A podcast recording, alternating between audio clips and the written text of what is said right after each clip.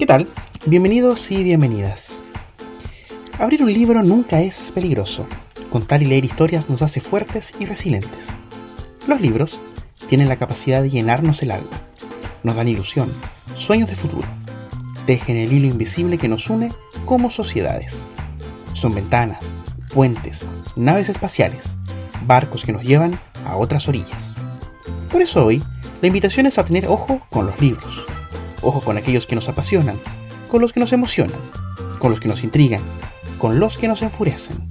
En resumen, ojo con esos libros que echan a andar nuestra imaginación de infinitas formas. Soy Ricardo Coño Pan y este es el primer episodio de Ojo con los libros, un podcast sobre lectores, escritores y por supuesto muchos, pero muchos libros.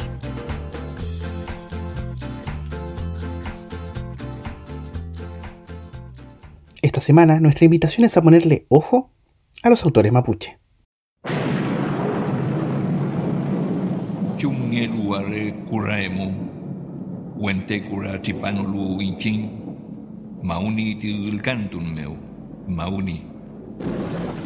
Porque ardiente piedra sobre piedra nunca fuimos, llueve en el poema, llueve.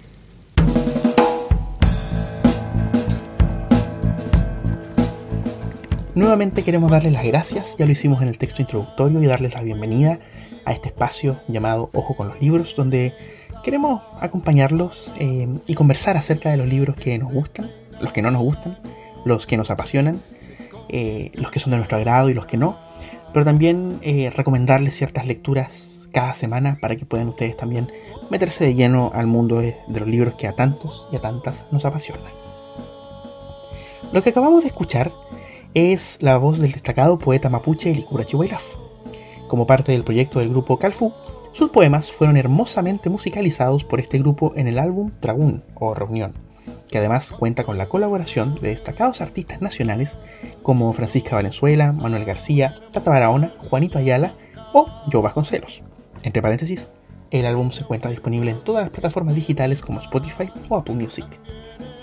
Y la elección de esta música de fondo no es casualidad mientras le dábamos sentido y forma a este podcast, recibimos la noticia de que el poeta oriundo de Quecherehue fue galardonado con el Premio Nacional de Literatura 2020, el reconocimiento más importante a los escritores y escritoras en Chile.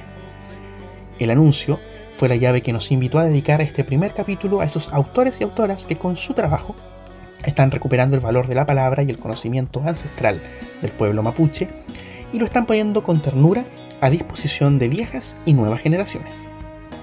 Y comenzamos justamente con el Icura y uno de sus libros más reconocidos incluso fuera de nuestras fronteras, El recado confidencial a los chilenos. Publicado en 1999, pero con más vigencia que nunca, la primera obra en prosa de Chihuahilaf es, en sus propias palabras, una forma de fustigar a los chilenos que siempre piensan que la historia está comenzando con ellos. Para nosotros, señala el escritor, no es posible el presente sin el pasado y sin el futuro. Por lo tanto, no podemos olvidar. La urgencia del diálogo intercultural es el eje central de este libro de ensayos en que insta a la sociedad chilena a mirarse en un espejo obnubilado y hacer resplandecer en él su hermosa modernidad. Además, plantea una serie de preguntas que sin lugar a dudas remecen la conciencia y hacen resaltar las distancias entre las culturas chilena y mapuche. ¿Cuánto conoce usted de nosotros? ¿Cuánto reconoce en usted de nosotros? ¿Cuánto sabe de los orígenes, las causas de los conflictos de nuestro pueblo frente al Estado Nacional? Para luego de esas preguntas concluir con una desalentadora, pero a la vez desafiante conclusión. Nos conocemos tan poco. Y desde allí, con una particular interpretación desde la mirada del poeta, haciendo un contrapunto con la presentación del mundo mapuche, sus prácticas y sus creencias. A lo largo de sus páginas, analiza el eufemismo de la pacificación de la Araucanía y lo confronta con otra analogía, con la pacificación de los chilenos. Ambas, a su juicio, instaladas a la fuerza. La primera en 1883 y la segunda en 1973. De esta forma, el recado confidencial a los chilenos es una tarea autoimpuesta por el autor para hablarles a chilenos de carne y hueso, pero principalmente a niños, niñas, hombres y mujeres que también han sido excluidos de la historia oficial, para hablarles sobre la tradición, la dualidad presente en la cosmovisión mapuche y muy principalmente sobre dignidad. El recado confidencial a los chilenos de Licura Chihuahua actualmente está publicado por LOM Editores y se encuentra disponible en todas las librerías del país. Así que, ojo con él.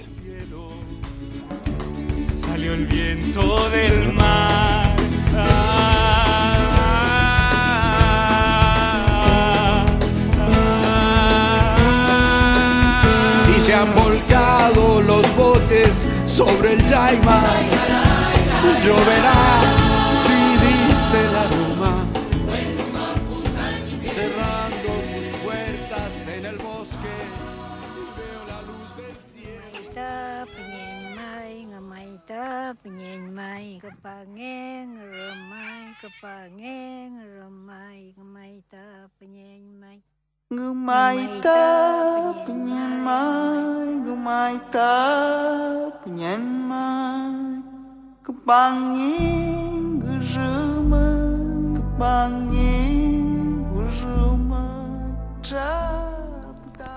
El mundo de la poesía es también un área bastante poblada por los autores y autoras mapuche.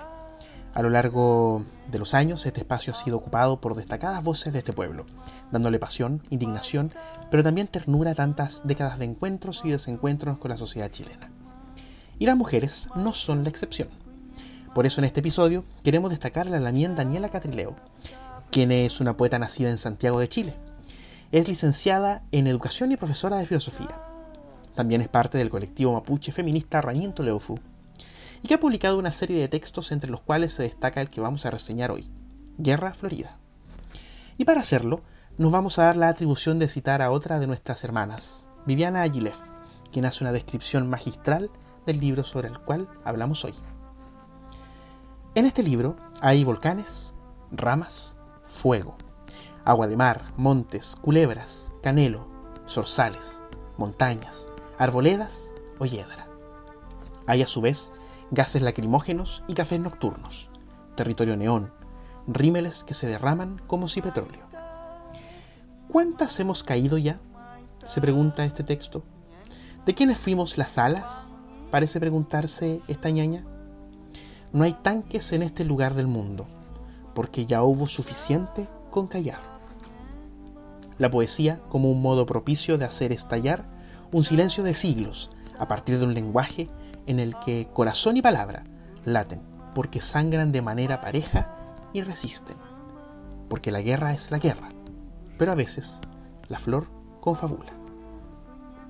La invitación, por lo tanto, es a poner ojo con la poesía de Daniela Catrileo, y no solo a este texto, sino que a otros trabajos entre los que destacamos Río Herido, publicado el año 2013 con reedición el año 2016, y Invertebrada, del 2017, o el libro colectivo Niñas con Palillos, que además fue la obra ganadora del premio Jóvenes Talentos 2014, y que forman parte de un nuevo canon de escritoras y poetas mapuche que se han ido abriendo paso en la última década, y viene a darle voz a las voces invisibilizadas de este pueblo. Guerra Florida está publicada por Del Aire Editores, distribuido por la comuna y actualmente también está en todas las librerías del país. Ojo con ella.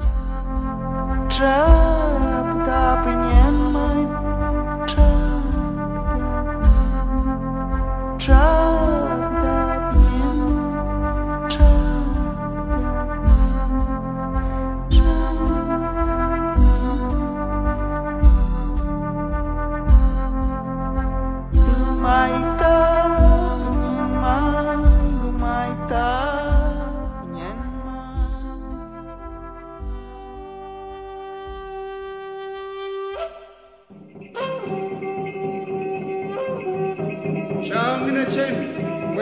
mlelu. Rameke tuiteng eyipu peita xiuatsipan tumeu xaltumei tein tumefelen eimimemai tlatronkein renemoain tumenchau mefeleain tamipinmeu pelepemai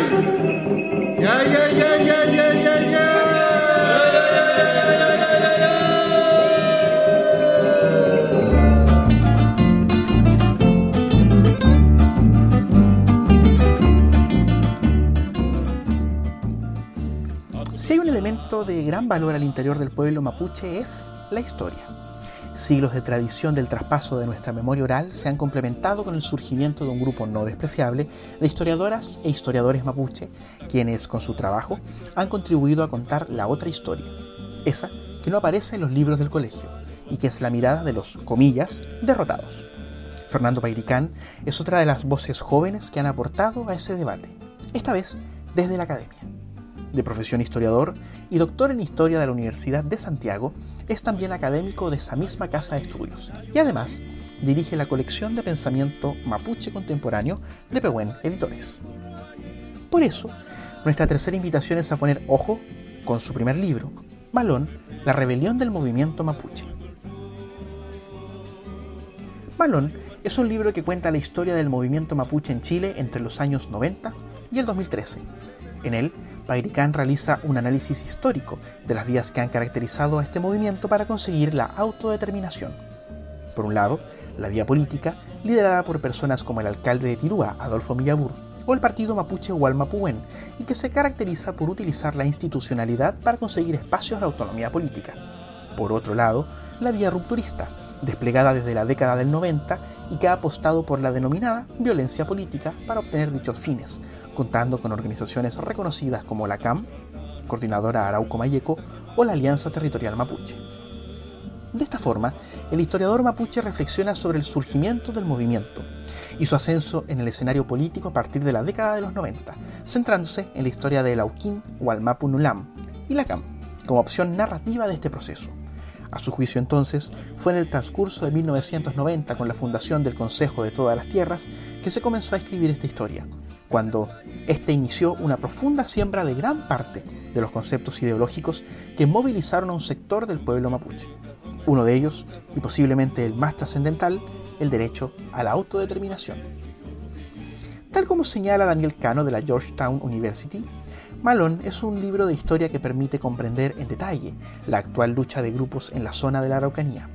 A su vez, es un estudio que contiene un argumento histórico interesante respecto a la naturaleza de la protesta social mapuche, explicando el desarrollo de sus dos canales, el institucional y el rupturista.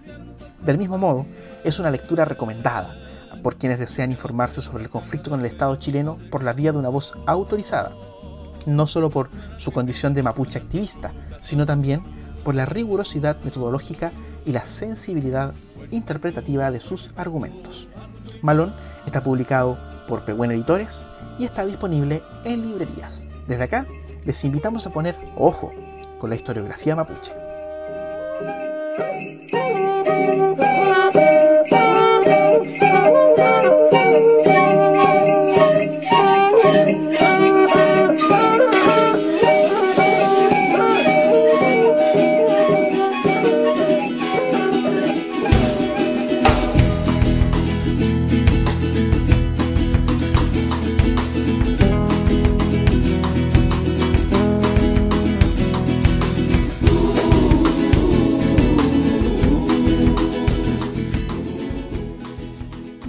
En el bloque anterior estábamos hablando acerca de la literatura mapuche y cómo esta literatura ha ido tomando protagonismo cada vez más a lo largo del tiempo en nuestro país.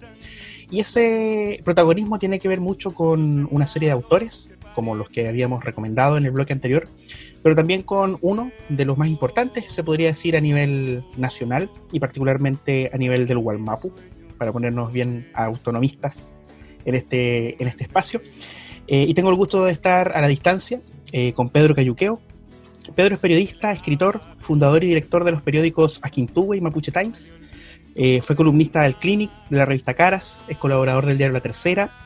y el 2011 fue premiado por el Colegio de Periodistas de Chile. En el 2013 recibió el premio a la integridad del periodismo iberoamericano, otorgado por el North American Congress of on Latin America. Y es autor de una serie de libros, varios ya, a su haber, Solo por ser indios, por ejemplo, La voz de los loncos, Esa ruca llamada Chile, o en Chumilla, La historia del hombre de oro, Orfea y Rebeldes la memoria, entre otros. Eh, todo con Cataluña. Eh, en 2017 Pedro lanza Historia Secreta Mapuche, un libro que se convierte en bestseller, eh, un éxito de ventas particularmente, yo puedo dar fe en la región de la Araucanía principalmente, donde muchas veces se dice que nadie es profeta en su propia tierra. Bueno, Pedro lo logró Eh, y el 2018, justamente por Historia Secreta Mapuche, obtiene el premio nacional, el premio municipal, perdón, aún no el nacional, el municipal de literatura eh, a la mejor investigación periodística. Pedro, ¿cómo estás? Bienvenido. ¿Qué tal, Ricardo? Muy bien, encantado de conversar más aún sobre libros y literatura.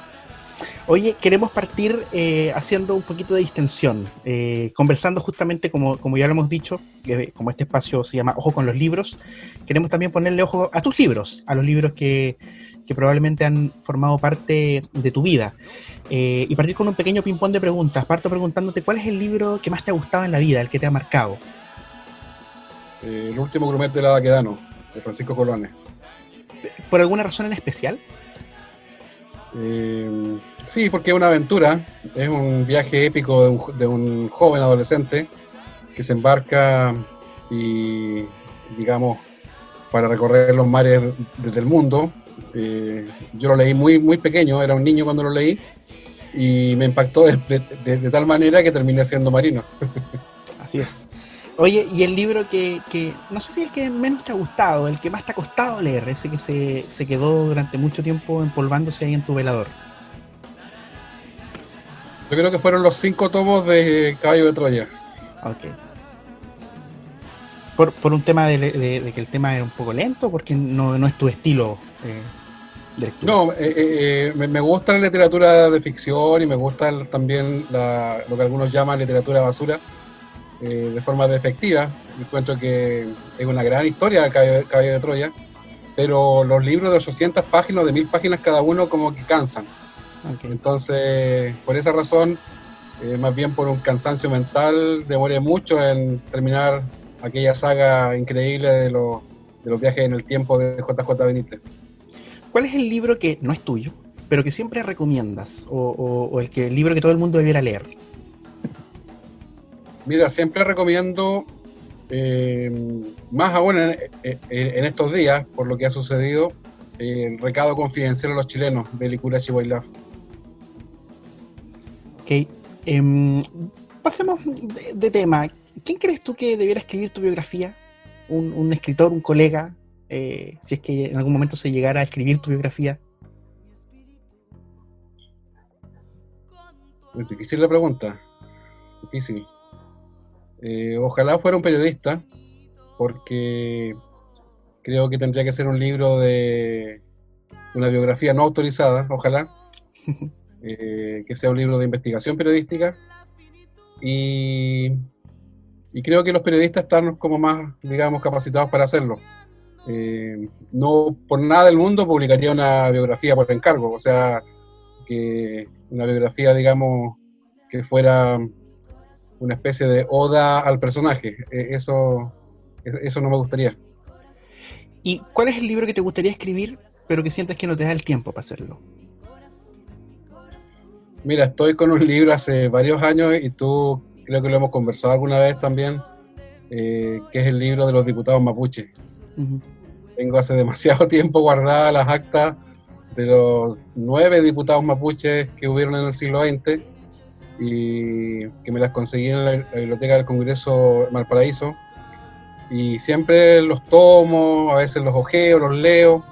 Encuentro que hay cosas increíbles que, que se pueden publicar de cada uno de ellos porque están las actas de cada, de cada uno. Y siempre pienso que eso debiera transformarse en un libro. Incluso lo he ofrecido a algunos tesistas de historia o de, o, de otras áreas de ciencias sociales para ver si se interesan. Pero, pero las actas están aquí en mi biblioteca y cada cierto tiempo me están, guiñando un ojo.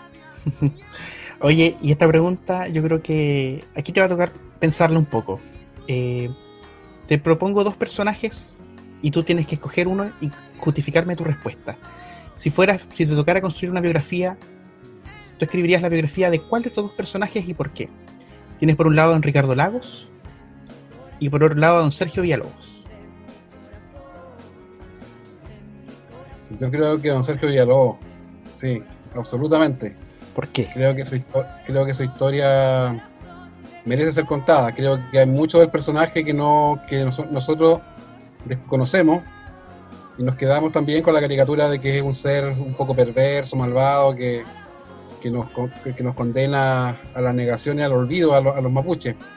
pero creo que el personaje es mucho más fascinante de, lo que incluso nosotros mismos imaginamos, porque cuando uno estudia su obra de los tiempos coloniales, las relaciones fronterizas, que es un área de estudio que él incluso inauguró en Chile, uno observa a un hombre eh, enamorado de los araucanos, enamorado de la epopeya araucana, eh, no así de los mapuches contemporáneos, y ahí yo creo que hay algo que descubrir, creo que algo sucedió en la vida de Villalobos que lo hace tener esa posición tan bipolar con nosotros. Probablemente.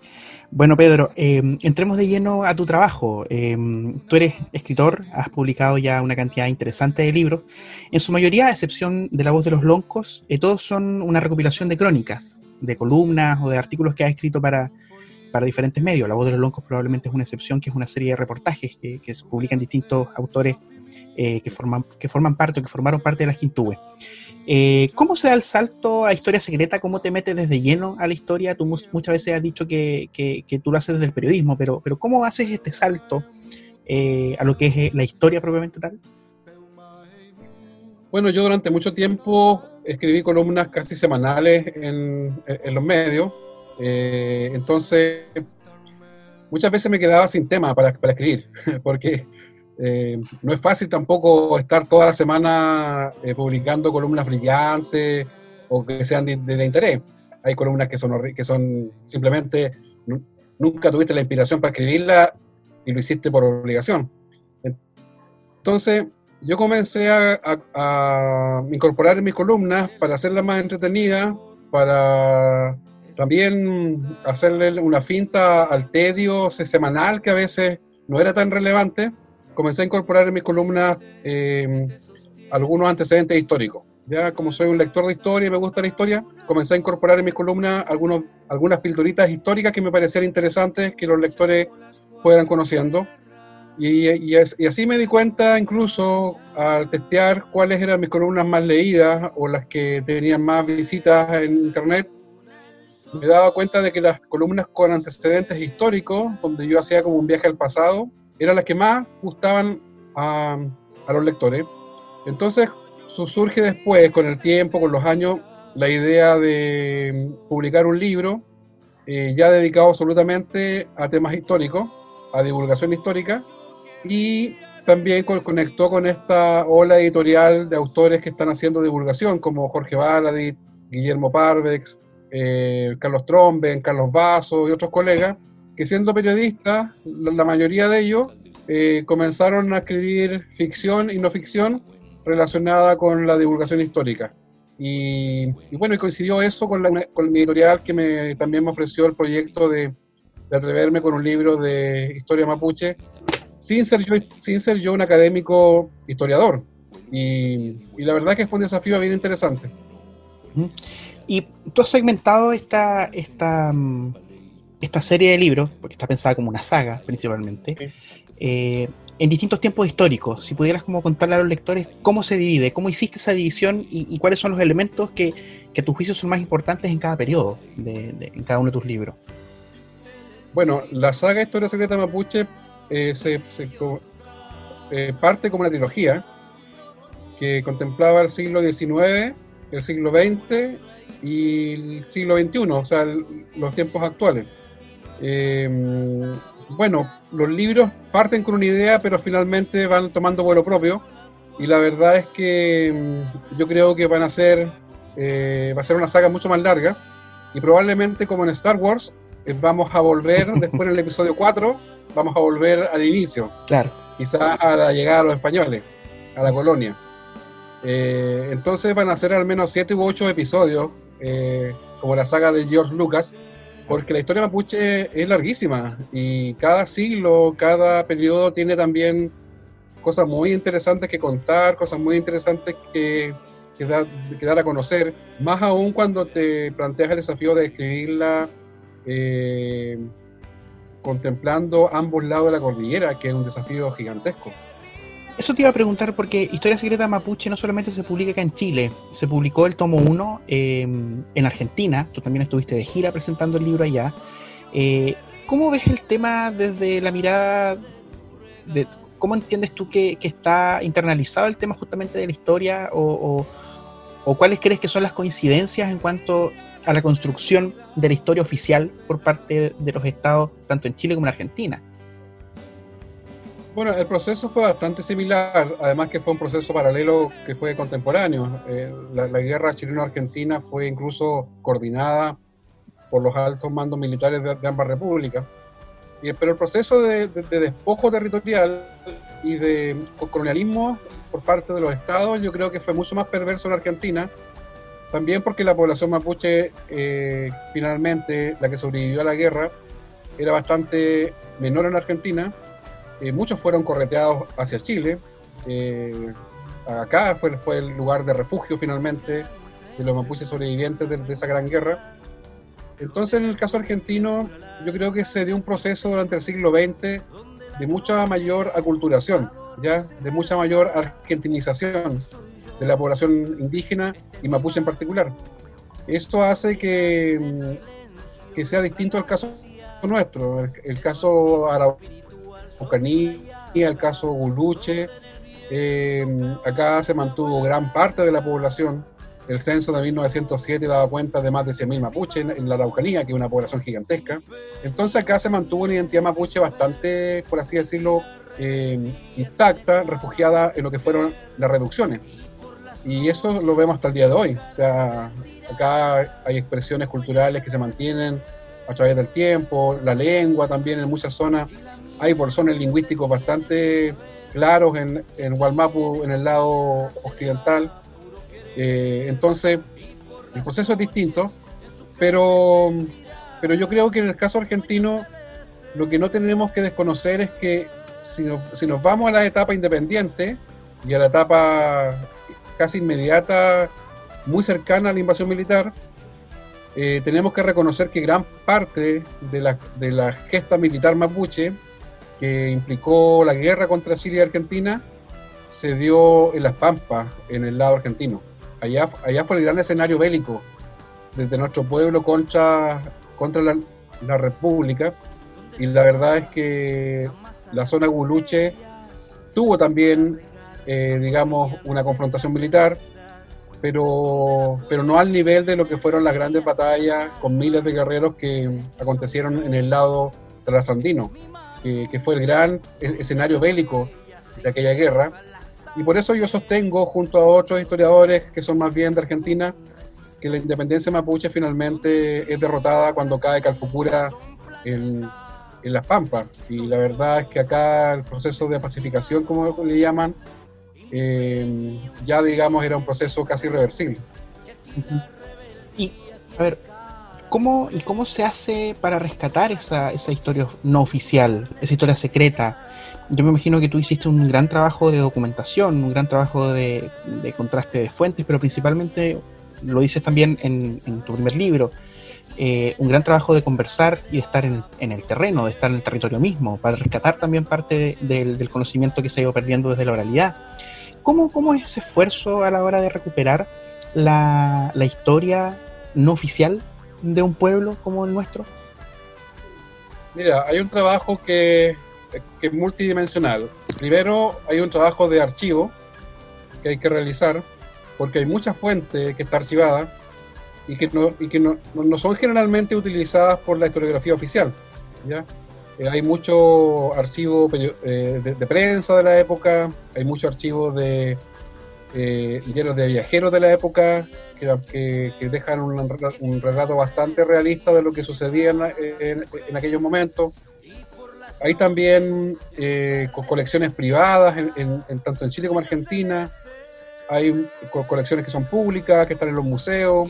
Hay que hacer un trabajo de, archivo y de, y de recorrer los territorios para obtener in situ de repente muchas veces una joyita, un dato de algún historiador local, de algún académico o de algún dirigente o de alguna dirigente que te cuenta tal cosa y ahí está el olfato del periodista de seguir la, huella de un dato que te dan y que te puedes encontrar con que, con que es un, material muy valioso para, para llenar e, e, este puzzle, digamos.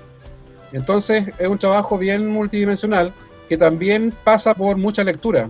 Yo por lo pronto para, las, para el tomo 1, tuve que leerme todo lo que se había publicado, y creo que lo leí casi todo, tanto de, tanto de estudios académicos como también novelas eh, sobre los mapuches en el siglo XIX.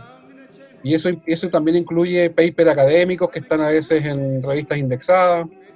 Bueno, Internet hoy día ayuda muchísimo para ese trabajo, pero hay que leer muchísimo. O sea, tienes que, tienes que devorarte todos los libros que hayan del periodo para contextualizar también el tema nuestro en lo que es el contexto de, la, de lo que sucedía en Chile, lo que sucedía en Latinoamérica, lo que sucedía en el mundo en ese momento. Y también leerte aquellos que, que no te leerías si no fuera por obligación. O sea, yo me leí muchos libros de don Sergio Villalobos, me leía Barros Arana, me leía Vicuña Maquena, porque es imposible que tú, lo, que tú puedas eh, eh, eh, cuestionar su relato de la historia si no te has leído sus obras. Entonces hay que hacer ese ejercicio y la verdad es que ha sido también un proceso de aprendizaje de lo personal para mí maravilloso. Bueno, la literatura es, en, cierta medida una forma de hacer pedagogía, es una forma de, conversar con el otro y de invitarle cierto, a cruzar ciertas barreras, ciertas fronteras. Y ya ha habido de un tiempo a esta parte una explosión muy interesante de artistas, de escritores particularmente, poetas eh, o de escritores en general mapuche, eh, y que tienen probablemente un punto alto lo que pasó esta semana. Mientras nosotros preparábamos este podcast, nos enteramos que el Icura Chihuailaf es el nuevo Premio Nacional de Literatura, eh, lo que también significa algo muy importante eh, en cuanto al hecho de, potenciar o de dar valor a los escritores mapuche. Eh, ¿Cómo crees tú que, se recibe probablemente en el mundo de, las letras mapuche esto, esto que le pasó a Licura o este premio que recibió Licura y cómo crees que, qué crees que puede traducirse a la larga para este mundo? Yo creo que la premiación de Licura, eh, además de legítima, porque él tiene una obra gigantesca de, de ya varias décadas, de establecer este diálogo, este diálogo inconcluso entre la sociedad mapuche y la sociedad huinca, eh, yo creo que un premio, además de legítimo y merecido, yo creo que es un hito histórico. Es un hito histórico porque yo no sé si la gente dimensiona el carácter elitista y el carácter blanco que tiene la cultura chilena también, y particularmente la cultura chilena docta, y el mundo de la poesía es un mundo docto, digamos, es un mundo, por así decirlo, de una élite. Entonces, este reconocimiento a Licura tuvo que vencer muchas barreras, barreras que tienen que ver también con el racismo cultural, ¿ya? Y la verdad es que por, esa razón es, una, es un hito histórico, porque yo diría que es el primer ladrillo del racismo cultural chileno que se derrumba finalmente en este muro de racismo que a veces nos toca enfrentar como, pueblo. Y la verdad es que eh, su, su, tanto su nominación como su premiación yo creo que, que, van a, que va debiera ser en el futuro una fecha a recordar y a conmemorar por nosotros los, los, mapuches. Lo valioso también es que no solamente Licura estaba siendo nominado, también estaba otro gran poeta de nuestro pueblo como Leonel Yelap. Y eso da cuenta de la riqueza y de la, por así decirlo, época dorada que está viviendo la poesía mapuche, que tiene, que tiene representantes, hombres y mujeres que están eh, lo más selecto de la poesía chilena. ¿Y cómo crees tú que este surgimiento, esta época dorada probablemente de la, de la literatura mapuche, viene o podría venir a contribuir eh, a mejorar las relaciones o a mejorar esta situación de tensión o de conflicto que estamos viviendo actualmente acá en la región y en el país a nivel general con sus pueblos originarios? Mira, es relevante porque mm, los mapuches tenemos un gran, un gran problema que pocas veces reconocemos. Nosotros tenemos el problema de que somos un pueblo sin poder. ¿ya?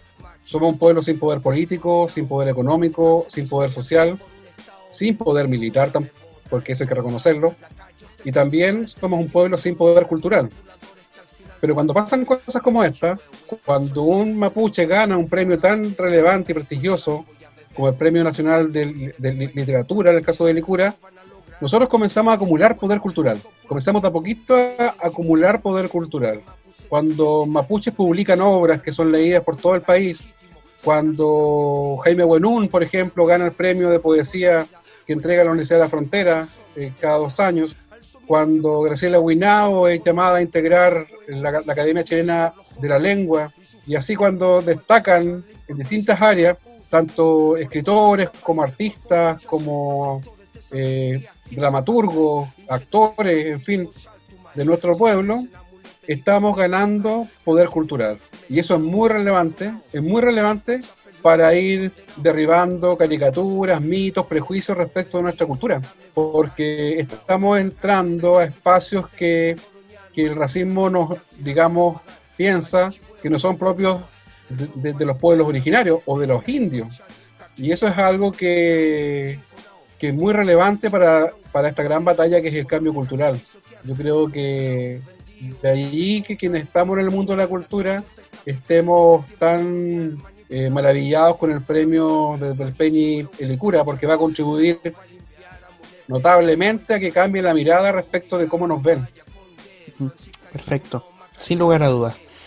Eh, Pedro, eh, ¿con qué nos vamos a encontrar en tu segundo libro, en Historia Secreta Mapuche 2? Eh, ¿Qué es lo que no nos podemos perder?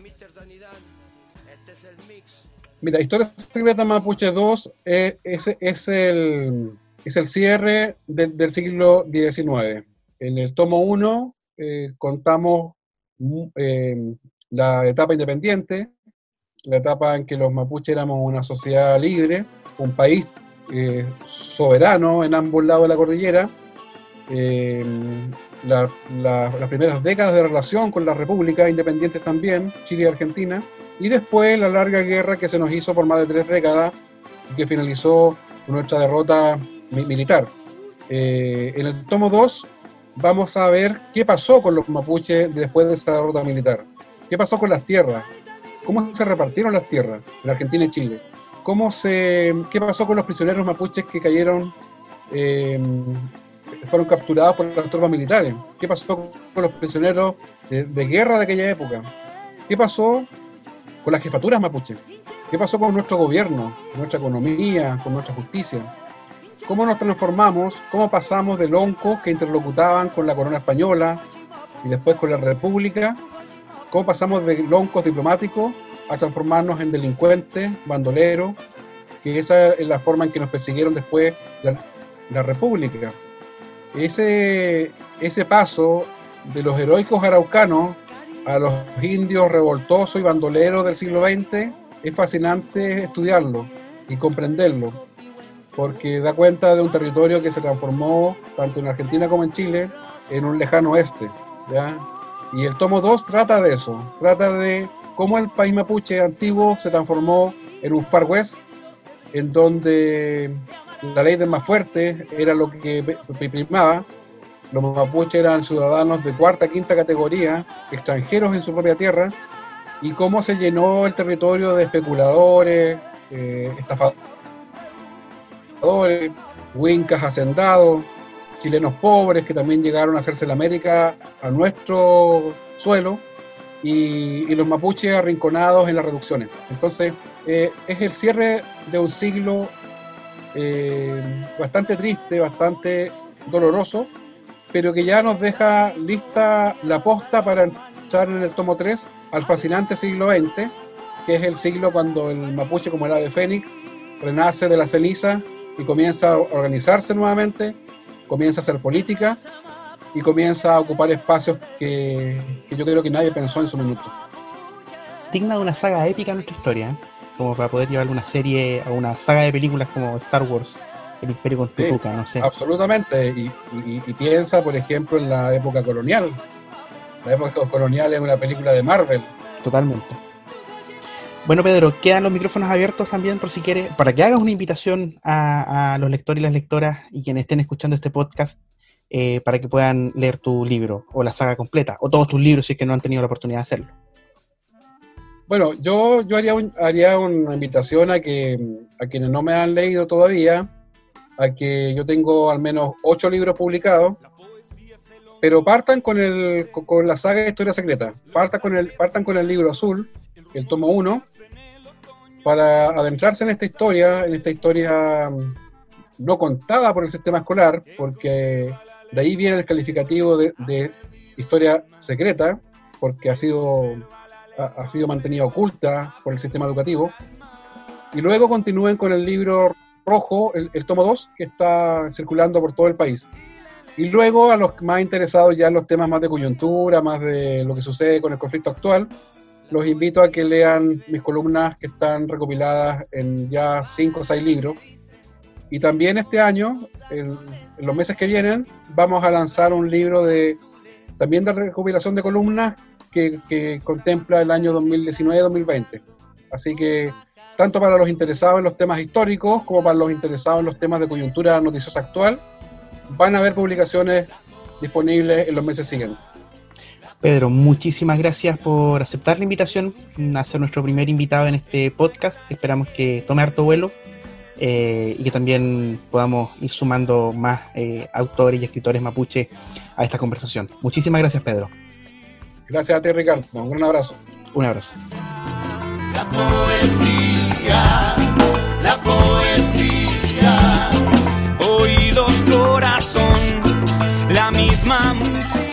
Y así con esta interesantísima conversación con Pedro Cayuqueo, periodista y escritor mapuche, finalizamos este, el primer episodio de Ojo con los libros.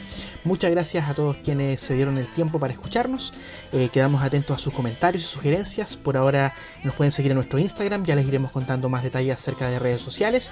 Y la invitación es a ponerle ojo a los escritores y escritoras mapuche, porque están dando de qué hablar y están dando de qué hablar para bien. Así que cuídense, estén a resguardo, eh, quédense en sus casas y estamos eh, encontrándonos en un próximo episodio. Chau, chau.